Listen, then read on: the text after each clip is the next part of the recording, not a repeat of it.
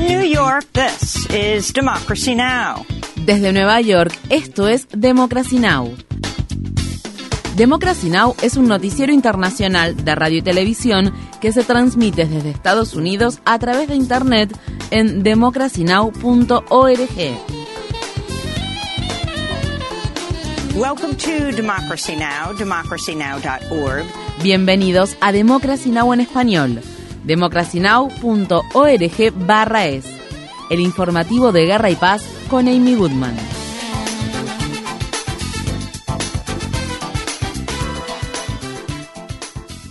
Irán vive este jueves un día de luto tras las dos explosiones ocurridas el miércoles en la ciudad de Kerman, en las que murieron al menos 84 personas y más de 280 resultaron heridas. Las explosiones se produjeron cerca de la tumba del general iraní Qasem Soleimani, donde cientos de iraníes se habían congregado para conmemorar el cuarto aniversario de su muerte a manos de Estados Unidos. Hasta el momento nadie ha reivindicado la autoría de los ataques. El líder supremo de Irán, el Ayatollah Ali Khamenei afirmó que la respuesta será contundente. Los atentados en Irán sucedieron justo un día después de que un alto funcionario de la organización Hamas, Saleh al-Arouri, fuera asesinado en las afueras de la ciudad libanesa de Beirut en un presunto ataque israelí. El funeral de al-Arouri se celebró el jueves en dicha ciudad. El miércoles, Israel mató a nueve combatientes del grupo Hezbollah en ataques que se llevaron a cabo en el sur del Líbano. Mientras tanto, un comandante de alto rango de una milicia respaldada por Irán en Irak murió este jueves por la mañana en un ataque aéreo contra una base de la milicia situada en el centro de Bagdad. No está clara la autoría del ataque. Ante la nueva escalada de violencia crecen los temores de que la guerra de Israel contra Gaza se transforme en un conflicto a escala regional. El líder de Hezbollah, Hassan Nasrallah, dijo el miércoles que el asesinato de Saleh al-Arouri no quedará impune.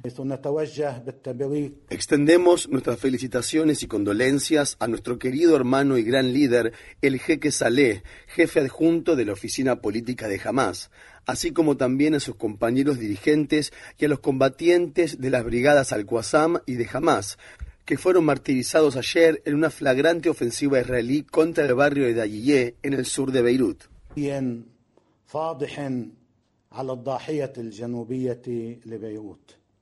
En Gaza, la cadena Al Jazeera informa que al menos 14 miembros de una misma familia palestina murieron en un bombardeo israelí ocurrido al oeste de Han Yunis. En otro hecho separado, Israel ha sido acusado de bombardear una zona del campamento de refugiados de Yabalia, donde los residentes se habían congregado para recoger agua. Según testigos presenciales, la explosión destruyó edificios cercanos y dejó varias personas heridas. Es una catástrofe, es una masacre. Nadie puede entender lo que está ocurriendo. El lugar, que es para recolectar agua, fue bombardeado.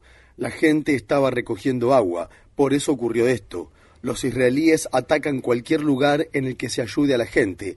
Todas las estaciones de agua de la franja han sido objetivos.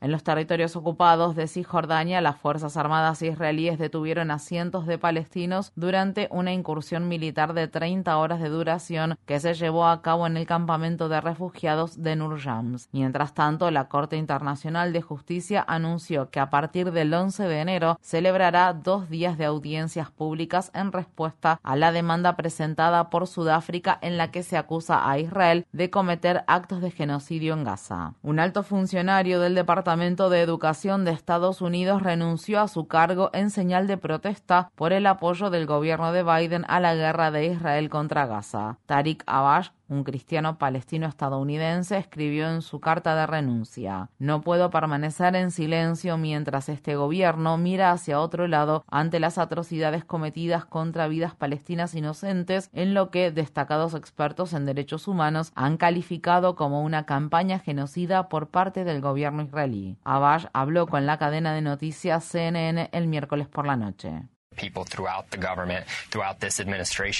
Varias personas de este gobierno han intentado en repetidas ocasiones utilizar todas las vías disponibles para expresar sus inquietudes, ya que se preocupan por este país, se preocupan por este presidente y se preocupan por nuestra democracia.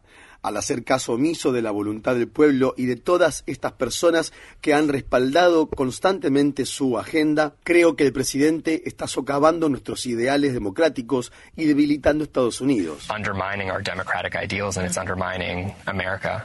En noticias relacionadas, 17 miembros del personal actual de la campaña de reelección de Biden firmaron de manera anónima una carta en la que instan al presidente estadounidense a impulsar un alto el fuego en Gaza. Parte de la carta dice, la complicidad en la muerte de más de 20.000 palestinos, 8.200 de los cuales son niños y niñas, simplemente no puede justificarse. Cientos de activistas judíos y personas aliadas de su causa interrumpieron este miércoles una sesión legislativa del Capitolio del Estado de California en la ciudad de Sacramento para exigir un alto el fuego en Gaza. Repitan conmigo. Hoy bloqueamos la primera sesión de la legislatura estatal de California. Estados Unidos y otros 11 países emitieron este miércoles una declaración conjunta en la que amenazan con llevar a cabo más acciones militares contra los rebeldes hutíes de Yemen si estos siguen atacando buques de carga en el Mar Rojo. La declaración expresa en parte, los hutíes asumirán la responsabilidad de las consecuencias y continúan poniendo en riesgo vidas, la economía mundial y el libre flujo del comercio en las vías fluviales críticas de la región. Los hutíes que están respaldados por Irán han afirmado que seguirán atacando a buques vinculados con Israel hasta que ese país detenga su ofensiva contra Gaza. Ucrania y Rusia han intercambiado cerca de 500 prisioneros de guerra en lo que constituye el mayor canje de prisioneros desde que Rusia invadió Ucrania hace casi dos años. Se intercambiaron 230 prisioneros de guerra ucranianos por 248 rusos. Emiratos Árabes Unidos ayudó a mediar en el acuerdo. Visite nuestro sitio web democracynow.org org barra es para obtener más información sobre la guerra en Ucrania. El Departamento de Justicia de Estados Unidos ha presentado una demanda contra Texas respecto a una nueva ley estatal que faculta a la policía a arrestar a cualquier persona sospechosa de haber ingresado al país sin autorización. La ley fue promulgada el mes pasado por el gobernador de Texas, el republicano Greg Abbott. En noticias relacionadas, el presidente de la Cámara de Representantes, el republicano Mike Johnson, viajó el miércoles a la la ciudad tejana de Eagle Pass junto con unos 60 congresistas republicanos. Johnson volvió a amenazar con bloquear la financiación estadounidense para la guerra en Ucrania a menos que el gobierno de Biden intensifique sus medidas represivas contra las personas migrantes y los solicitantes de asilo. Si el presidente Biden quiere un proyecto de ley de gastos suplementarios centrado en la seguridad nacional, será mejor que empiece por defender la seguridad nacional de Estados Unidos, que comienza aquí mismo, en nuestra frontera sur.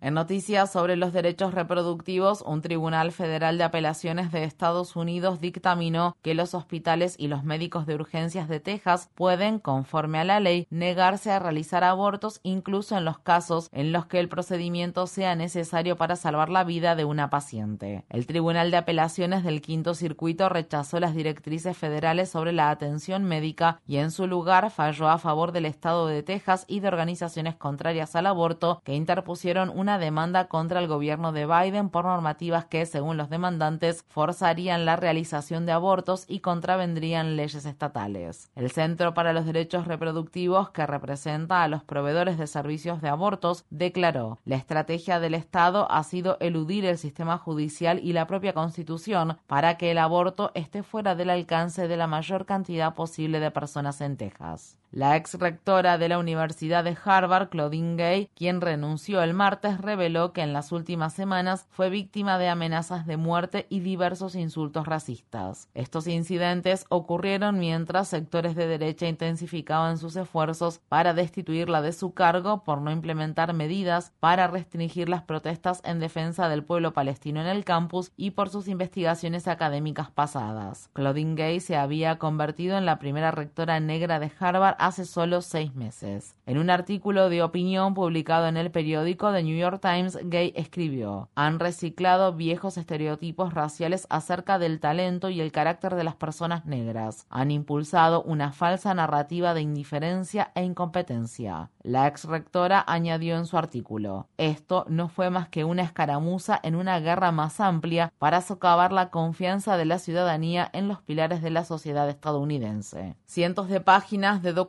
judiciales relacionados con el fallecido financista y traficante sexual Jeffrey Epstein han sido desclasificados. Uno de los documentos más destacados es la declaración de una de las víctimas de Epstein que afirmó que el príncipe Andrew la manoseó en el apartamento que el financista poseía en el distrito neoyorquino de Manhattan. La mujer también testificó que Epstein una vez le dijo que al expresidente de Estados Unidos, Bill Clinton, le gustan las jóvenes refiriéndose a las niñas. La declaración también hace referencia a un momento en el que Epstein habló sobre una posible visita con el entonces futuro presidente Donald Trump en la ciudad de Atlantic City. Otros nombres destacados que se mencionan en los documentos desclasificados son Michael Jackson, el abogado Alan Dershowitz, el fallecido exgobernador del estado de Nuevo México, Bill Richardson y el mago David Copperfield. Se anticipa que pronto se desclasificarán más documentos sobre el caso Epstein. En la ciudad estadounidense de Newark, estado de Nueva Jersey, un imán fue asesinado a tiro frente a su mezquita en la madrugada del miércoles. Hassam Sharif se dirigía a la mezquita Majid Muhammad para hacer las oraciones de la mañana. Las autoridades de Nueva Jersey están buscando al autor de los disparos y afirman que aún no hay indicios de que el tiroteo estuviera motivado por prejuicios o de que se tratara de un acto de terrorismo. El imán también había sido atacado frente a la mezquita en agosto. La delegación en Nueva Jersey del Consejo de Relaciones Islámico-Estadounidenses declaró que Hassan Sharif era un modelo de liderazgo en su comunidad. Infórmate bien. Visita nuestra página web democracynow.org/es. Síguenos por las redes sociales de Facebook, Twitter, YouTube y SoundCloud por Democracy Now! es.